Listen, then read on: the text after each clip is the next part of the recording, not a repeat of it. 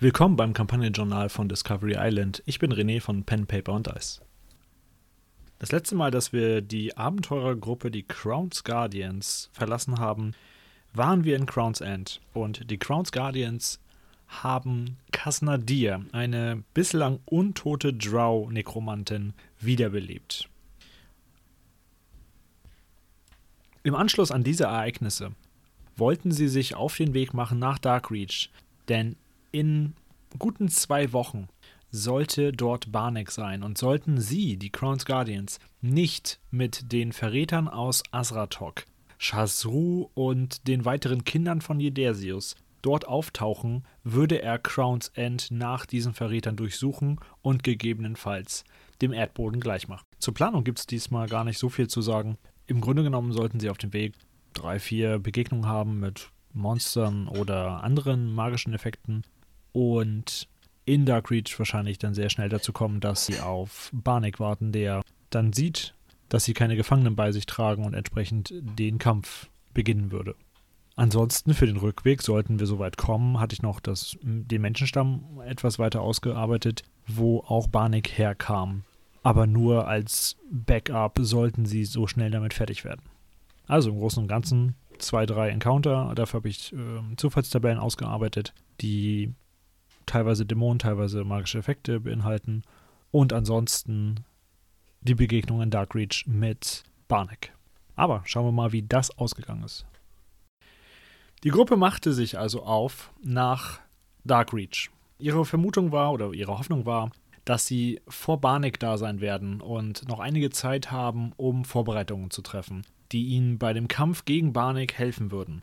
Auf dem Weg umgingen sie einige flammende Schädel und merkten auch, dass am Fluss Untote lauern, sogenannte Flussfürsten. Denn einer griff sie in einer Nacht an. Die ganze Reise dauerte ungefähr vier Tage und am zweiten Tag wurden sie von einem dieser Flussfürsten angegriffen. Kasnadir konnte noch etwas aushelfen, indem sie Informationen über diese Flussfürsten preisgab. Sie hatte sie schon mal bekämpft und konnte deswegen natürlich ihre Erfahrungen mitteilen. Sie hatten einige Blessuren von dem Kampf mit dem Flussfürst, aber kamen ansonsten aus der Situation heil heraus. Sie konnten auch herausfinden, dass der Flussfürst selber ein Überbleibsel im Fluss selber hatte und es wurde vermutet, dass dieser dieser Anhänger, den sie fanden, etwas mit diesem Flussfürsten zu tun hatte, als würde vielleicht die Person ertrunken sein und aufgrund ihres Grolls noch im Fluss leben, selbst nach ihrem Tod. Aber nach vier Tagen erreichten sie Darkreach und die Frage in Darkreach war, wie können wir Darkreach diese alte Ruine präparieren? Bevor sie damit aber loslegten, fanden sie Plizok dort, den interdimensionalen Schmied. Er sagte, er arbeitete gerade an einem Ring, was eine Auftragsarbeit für einen Kunden wäre. Und Teto Echo fragte noch einmal nach, wie man ihn bezahlen könnte für seine Arbeit. Ob jede Seele dafür geeignet wäre. Und Plizok erklärte ihm, dass nicht jede Seele ausreichen würde für die Arbeit, die er leistet, für die Art von Kunst, die er vollbringt. Am nächsten Tag verabschiedete sich Plizok jedoch und überließ den Kampf ihnen. Er sagte, er kümmere sich nicht stark um diese Welt, würde es aber natürlich begrüßen, wenn diese Welt überlebt und weitere Leute hervorbringt, die seine Arbeit zu schätzen wissen und ihn deswegen auch mit Aufträgen beglücken, die sein Talent fördern und auch nutzen. Darkreach ist die Ruine eines alten Dorfes. In der Mitte ist ein alter Brunnen, ein wirklich einfacher Schacht mit einem Eimer, wo Wasser damals heraus gekurbelt wurde und geschöpft wurde entsprechend. Aber auch in einem alten Haus, was entweder eine Scheune oder ein Landshaus damals war, es auf jeden Fall größer ist als ein normales Wohnhaus. Zwei Wohnhäuser existieren jedoch auch und ein Rathaus, was ein größeres Gebäude ist. Ähm, zwischen dem Rathaus und einer alten Ruine steht noch ein größerer Baum. Und genau so auch gegenüberliegend vom Rathaus, wo früher wohl mal ein Gebäude stand, aber jetzt nur noch die Ruinen von diesem Gebäude da liegen. Daneben ist ein Busch und ein weiterer Baum. Es ist ein sehr simples Dorf, was quasi eine Kreuzung ist, in der Mitte ein Brunnen und drumherum diese vier Gebäude. Die Gruppe versuchte mit dem, was sie hatten, zu arbeiten und kamen auf die Idee, dass das Rathaus unter anderem ein stabileres Haus noch wäre, wo sie auch meistens übernachteten, aber auch die Wohnhäuser in der Lage wären, zumindest als Waffe zu dienen, wenn man sie zusammenbrechen ließe. Sie schauten sich deswegen die Struktur der Gebäude an und stellten fest, dass die Gebäude sehr simpel mit Holzpfeilern zusammengehalten wurden. Diese Holzpfeiler stützten Wände und Dach.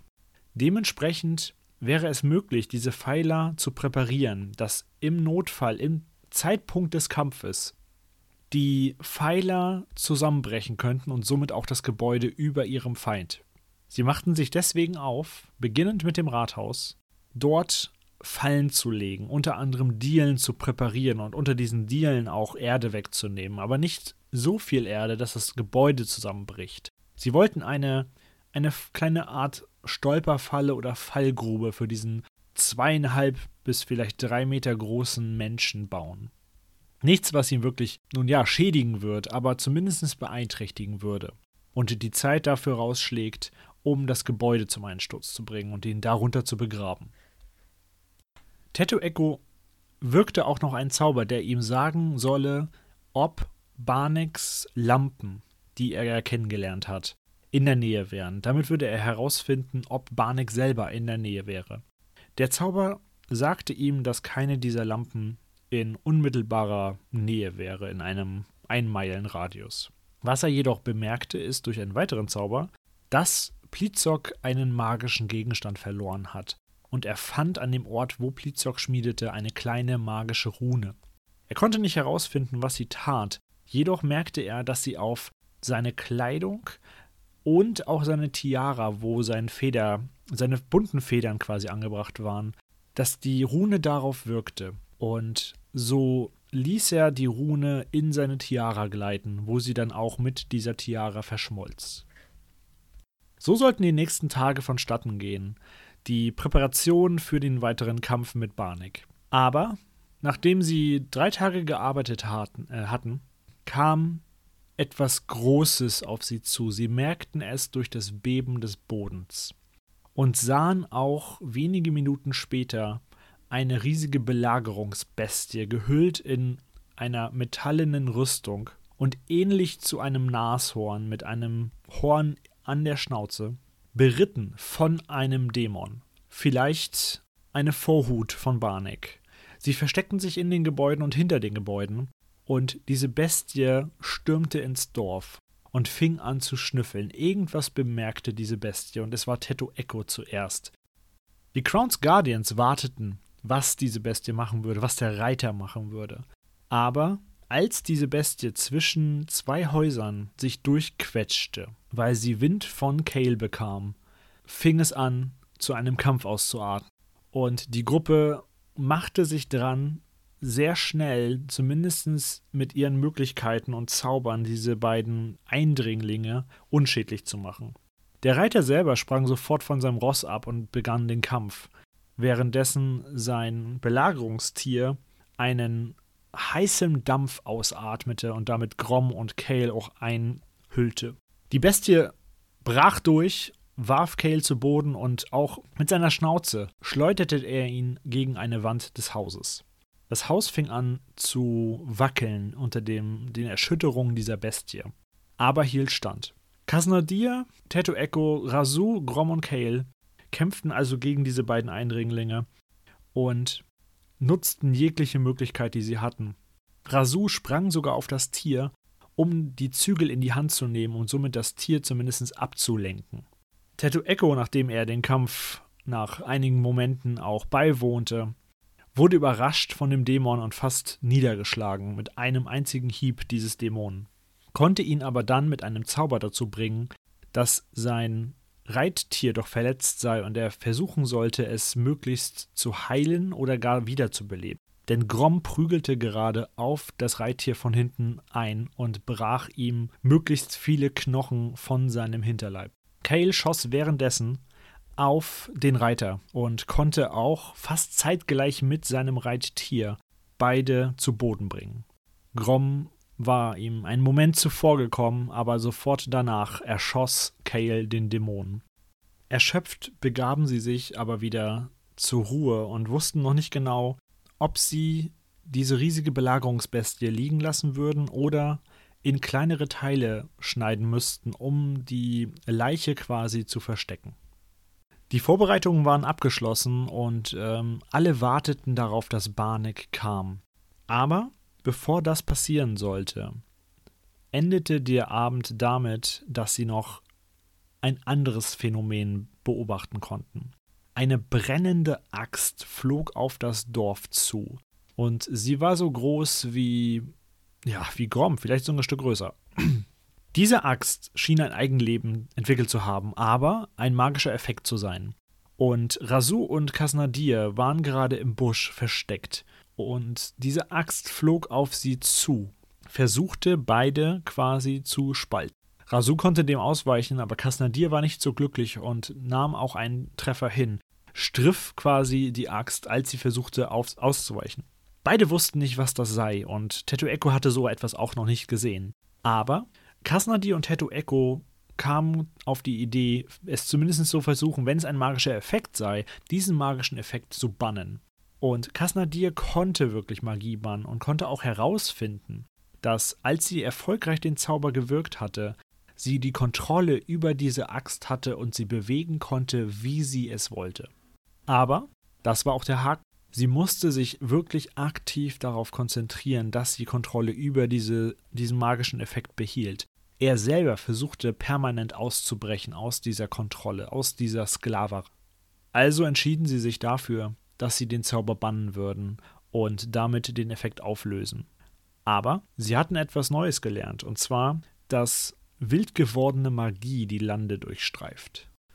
Zur Planung des Abends äh, ist zu sagen, grundsätzlich sind einige Sachen anders gelaufen. Ich hatte geplant, dass wir kleinere Encounter haben, bevor wir in Dark Reach ankommen, auch in Dark Reach, aber dass wir trotzdem Barnik noch als Kampf angehen werden. Die Idee der Spieler, dass sie eine Vorbereitung machen, Häuser präparieren, Fallen legen, ist natürlich, und auch eine gute Idee. Immerhin kann man sich so den Kampf leichter machen, der per se als ein sehr starker Kampf angekündigt wurde durch die Person selber und durch die Erfahrung, die die Gruppe gemacht hat, hatte ich jedoch nicht berücksichtigt in meiner Planung. Dementsprechend war die ganze Planungsphase nicht Teil der Planung selber, die ich für den Abend gemacht habe selber die Planung war aber auch nicht irgendwie dröge oder, oder langwierig. Es war sehr schnell diskutiert und dann auch umgesetzt. Die Idee jedoch war, wo machen wir was? Und dann haben wir eine Karte dafür auch angefertigt, an welchen Stellen, an welchen Feldern wirklich Fallen sind und auch ähm, die Arbeiten durchgeführt wurden. Tetu Echo fand diese Rune bei Plizok, auch eine Sache, die nicht geplant war, und gleichzeitig sagten sie, sie würden gerne die Dämonen plündern, wo er einen kleinen grünlichen Staub in einem Stein fand. Auch etwas weiteres, was so nicht geplant war, aber dazu führen könnte, dass er gegebenenfalls eine weitere Zauberkomponente gefunden hat. Nicht unbedingt etwas Schlimmes, nur etwas nicht Bedachtes. Also im Großen und Ganzen selbst mit den Improvisationen durch die Gruppe oder durch die Aktionen der Gruppe ein, eine sehr gelungene Aktion, ein sehr gelungener Abend und eine sehr gelungene Planung auch. Den Rest, den wir heute nicht geschafft haben, machen wir einfach beim nächsten Mal, wo wir alle am Tisch dann uns mit dem Apostel Barnek auseinandersetzen. Also, ich würde mich freuen, wenn ihr das nächste Mal wieder dabei seid und schaut, was passiert ist im Kampf gegen Barnek, ob die Fallen, die präpariert wurden, ihre Wirkung zeigten und ob die Gruppe das überlebt hat. Also bis dann. Für weitere Folgen und Beiträge folgt uns gerne bei Facebook, Twitter, Spotify oder iTunes. Ihr könnt natürlich auch unsere Homepage auf www.pen-paper-dice.de besuchen. Bis zum nächsten zweiten Freitag im Monat, wo wir mit dem Kampagnenjournal von Discovery Island fortfahren. Bis dahin wünsche ich lange Tage und angenehme Nächte.